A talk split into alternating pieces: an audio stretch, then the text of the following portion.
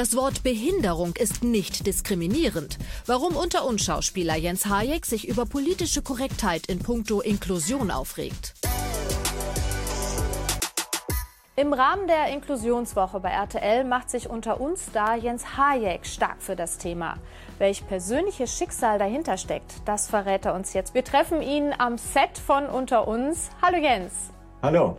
Jens, du hast dich persönlich mit diesem Schicksal sehr auseinandergesetzt, weil du einen Patensohn hattest, den du auch öfter gesehen hast. Erzähl doch mal, wie war eure Verbindung? Was steckt genau dahinter? Also Philipp Julius war mein Patensohn, der Sohn ähm, meines besten Freundes. Und habe dann festgestellt, dass äh, ein Patenonkel, der ein, ein mehrfach behindertes Patenkind hat, äh, schon sehr limitiert ist. Also ähm, Im Nachhinein gebe ich offen zu, ich war streckenweise auch überfordert, ähm, weil ich nicht genau wusste, wie geht man damit um. Mein normales Patenkind, das nimmt man mit zum Fußball oder ins Phantasialand oder so, ist bei einem Kind, das überhaupt nichts kann und am Rollstuhl ist und äh, permanent Krämpfe hat etc., äh, einfach nicht möglich. Aber du hast im Nachhinein was ganz Großartiges gemacht. Also man muss dazu sagen, Philipp Julius ist gestorben und du warst deinem Freund sicherlich eine große Stütze und ihr habt den Verein, die Philipp Julius Stiftung, ins Leben ähm, gerufen, die sich um schwerstbehinderte Kinder kümmert, richtig? Kurz nach Philipps Tod hat Jörg diese Stiftung ins Leben gerufen, ähm, die sich um Familien mit mehrfach schwerstbehinderten Kindern kümmert und hat mich gefragt, ob ich da gerne Schirmherr sein möchte und da habe ich natürlich sofort Ja gesagt. Was für Aktionen ruft ihr denn ins Leben? Also ich weiß, ihr hattet gerade wieder eine, ne?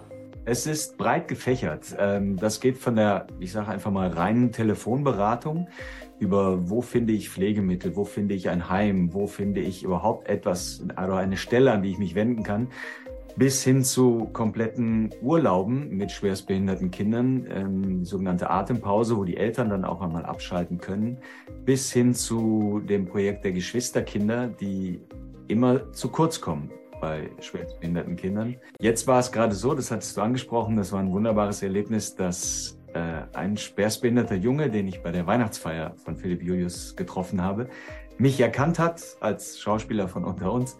Äh, also er kann auch nicht sprechen und er hat äh, sehr starke Spastiken. Ähm, hat aber seinen Eltern irgendwie verständlich gemacht, dass er mich erkannt hat und so kamen wir dann in Kontakt und ich habe ihn und seine Eltern dann eingeladen, einfach mal hier ans Set zu kommen. Und das war großartig. Die haben das Set hier besucht und er konnte sich alles anschauen. Und ähm, inzwischen weiß ich, dass nach oben schauen heißt ja und nach unten schauen heißt nein. Und dann merkt man, wenn man sich mit äh, Menschen, die dieses Schicksal haben, stärker beschäftigt, dass man dann auch mal einen Zugang findet. Und das war ein äh, absolutes Highlight. Das war der Hammer. Toll. Also ich glaube, für beide Seiten war es ein riesengroßes Highlight. Ähm, du hast viel Kontakt zu solchen Familien durch deine Arbeit in der Stiftung. Thema Inklusion in Deutschland. Wie gut klappt das deiner Meinung nach? Ich glaube, es klappt mäßig.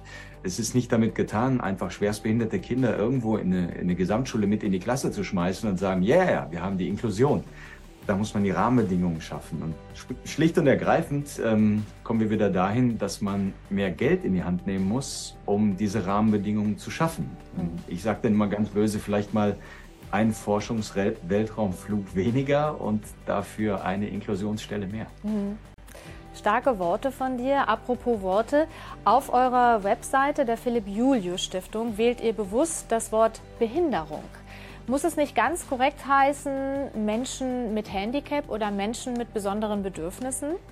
Ich finde, dass das Wort Behinderung nicht diskriminierend ist, weil letztendlich ist es ja etwas, was jeder kennt. Man fühlt sich behindert und das ist ja nichts anderes, als dass man nicht mehr Dinge machen kann, wie man sie gewohnt ist oder wie es, wie es in Anführungszeichen, muss man ja sagen, dann normal ist. Und ähm, ich denke, die, die Wortwahl wird wird ja manchmal mehr diskutiert als das Thema an sich. Und da sollte man einfach sagen, wenn jemand sagt, ich helfe Behinderten, dann muss man sagen, wow, finde ich gut von dir, anstatt zu sagen, du Behinderten darf man aber nicht mehr sagen. Du kämpfst dafür, dass die Inklusion in Deutschland sich verbessert und dass das Thema auch an Aufmerksamkeit gewinnt. Und das ist ganz grandios. Vielen Dank, Jens. Sehr, sehr gern. Danke dir. Tschüss. Ciao, Tanja.